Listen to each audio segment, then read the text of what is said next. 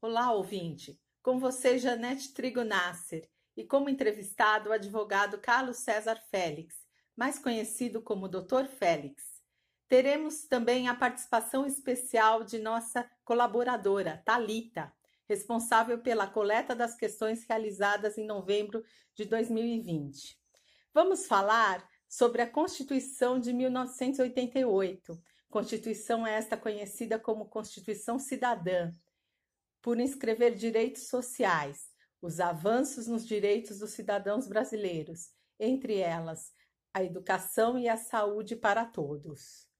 Ela marcou a redemocratização do país depois de mais de 20 anos de ditadura militar. Vamos contemplar neste podcast um recorte. O foco será na educação. Doutor Félix, o que você pode dizer a respeito disso? Como a Janete já, já disse anteriormente, a Constituição de 1988 é a chamada Constituição Cidadã.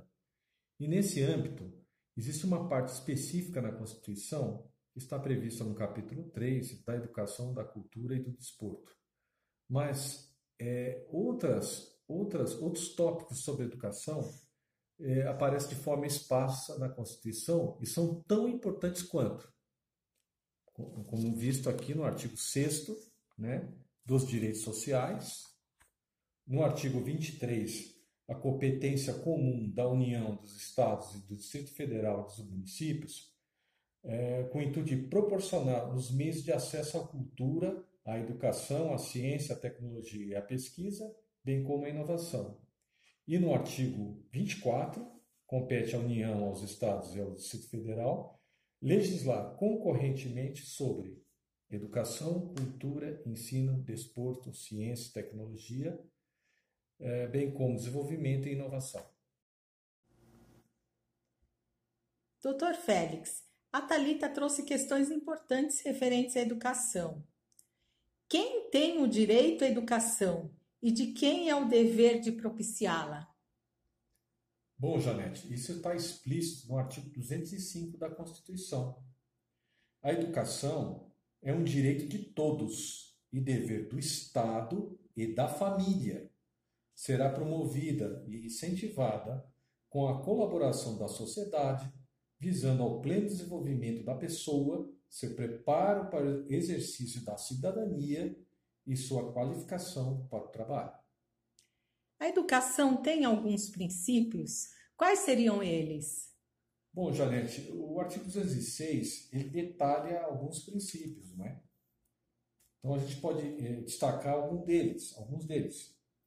É, a igualdade de condições para o acesso e permanência na escola, liberdade de aprender, ensinar, pesquisar e divulgar o pensamento, a arte e o saber. O pluralismo de ideias, de concepções pedagógicas e coexistência de instituições públicas e privadas de ensino, a gratuidade do ensino público em estabelecimentos oficiais, a valorização dos profissionais da educação escolar, garantidos, na forma da lei, planos de carreira, com ingresso exclusivamente por concurso público de provas e títulos, aos das redes públicas. Gestão democrática do ensino público, na forma da lei, garantia de padrão de qualidade. E piso salarial profissional nacional para os profissionais da educação escolar pública, nos termos de lei federal. Nossa, então são vários princípios e a gente vê a importância de todos esses princípios e a dificuldade que deve ser colocar isso em prática. Doutor Félix, e quanto às universidades? Bem, Janete, as universidades gozam da autonomia didático-científica, administrativa e de gestão financeira e patrimonial, e devem obedecer ao princípio da indissociabilidade entre o ensino, pesquisa e extensão, podendo, inclusive, admitir professores, técnicos e cientistas estrangeiros, na forma da lei. E quanto ao dever do Estado com a educação? Bom, Janete, eu acho que o artigo 208 da Constituição ele é muito importante, porque ele impõe ao Estado uma série de deveres, tais como educação básica obrigatória e gratuita dos 4 aos 17 anos, a educação deve ser progressiva e universal, do ensino médio gratuito, o atendimento educacional especializado aos portadores de deficiência, preferencialmente na rede regular de ensino, educação infantil em creche e pré-escola às crianças de até 5 anos de idade, o acesso aos níveis mais elevados do ensino, da pesquisa e da criação artística, segundo a capacidade de cada um, bem como ofertar um ensino, ensino médio noturno regular adequado às condições do educando, atendimento ao educando em todas as etapas da educação básica por meio de programas suplementares de material didático escolar transporte, alimentação e assistência à saúde. Lembrando que o acesso ao ensino é obrigatório e gratuito e é direito público e subjetivo. O não oferecimento do ensino obrigatório pelo poder público ou sua oferta irregular importa em responsabilidade da autoridade competente, sendo que cabe ao poder público recensear os educandos do ensino fundamental fazer a chamada e zelar, junto aos pais ou responsáveis pela frequência à escola. Existem condições para que a iniciativa privada atue no ensino? Bom, nos termos do artigo 209 da Constituição, o ensino é livre à iniciativa privada. No entanto, ela tem que atender pelo menos dois requisitos, quais sejam cumprimento das normas gerais da educação nacional e autorização e avaliação de qualidade pelo poder público. Dr. Félix, e quanto aos conteúdos mínimos para o ensino fundamental? Bom, nos termos do artigo 210, esses conteúdos devem assegurar formação básica comum e respeito aos valores culturais e artísticos nacionais e regionais. Cabendo destaque que o ensino religioso tem matrícula facultativa e o ensino fundamental regular será ministrado em língua portuguesa, assegurada às comunidades indígenas também a utilização de suas línguas maternas e processos próprios de aprendizagem. Está previsto na Constituição algum tipo de relação quanto ao sistema de ensino entre os membros da federação? Sim, uma vez que no artigo 211 existe essa possibilidade por meio de colaboração em seus sistemas de ensino, cabendo aos municípios atuação prioritária no ensino fundamental e educação infantil, e aos estados e ao Distrito Federal atuação prioritária no ensino fundamental e médio. E quanto à aplicação de recursos para o ensino, existe alguma determinação constitucional? Sem dúvida. Está aí um outro artigo importante da Constituição, é o artigo 212.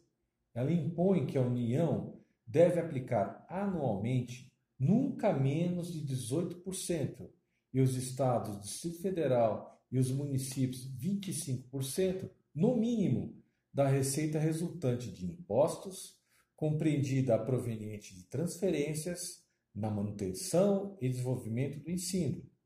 Cabendo destaque que a distribuição dos recursos públicos assegurará prioritariamente o atendimento às necessidades do ensino obrigatório, no que se refere à universalização, garantia de padrão de qualidade e equidade, nos termos do Plano Nacional de Educação, bem como que a educação básica pública terá como fonte adicional de financiamento a contribuição social do salário educação, recolhida pelas empresas na forma da lei.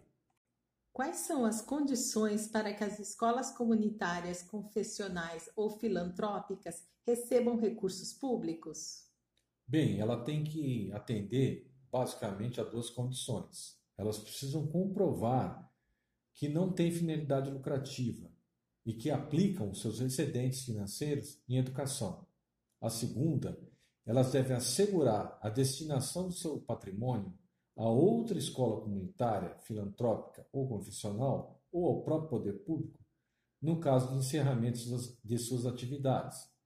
observando também que poderão ser destinada, destinados a bolsas de estudo para o ensino fundamental e médio, na forma da lei, para os que demonstrarem insuficiência de recursos quando houver falta de vagas e cursos regulares da rede pública na localidade da residência do educando, bem como que as atividades de pesquisa realizadas por universidades e ou por instituições de educação profissional e tecnológica poderão receber apoio financeiro do poder público. Doutor Félix, a cada 10 anos se estabelece um Plano Nacional de Educação. Este plano deve conduzir a quê? Bom, o artigo 214 determina que o Plano Nacional de Educação deverá conduzir para combater e erradicar o analfabetismo, a universalização do atendimento escolar, a melhoria da qualidade do ensino, a formação para o trabalho, a promoção humanística, científica e tecnológica do país e, finalmente, pelo estabelecimento de meta de aplicação de recursos públicos em educação como é, proporção do produto interno bruto, o PIB. E assim abordamos os principais artigos referentes à educação. Queria agradecer muito a presença do Dr. Félix, que abrilhantou aqui a nossa entrevista. É, eu que agradeço. Muito obrigado pela oportunidade. E gostaria de convidar a nossa colaboradora Talita para que fizesse suas considerações finais e principalmente que informasse aos nossos ouvintes como continuar ao, a seguir nossos podcasts. Agora é com você, Talita.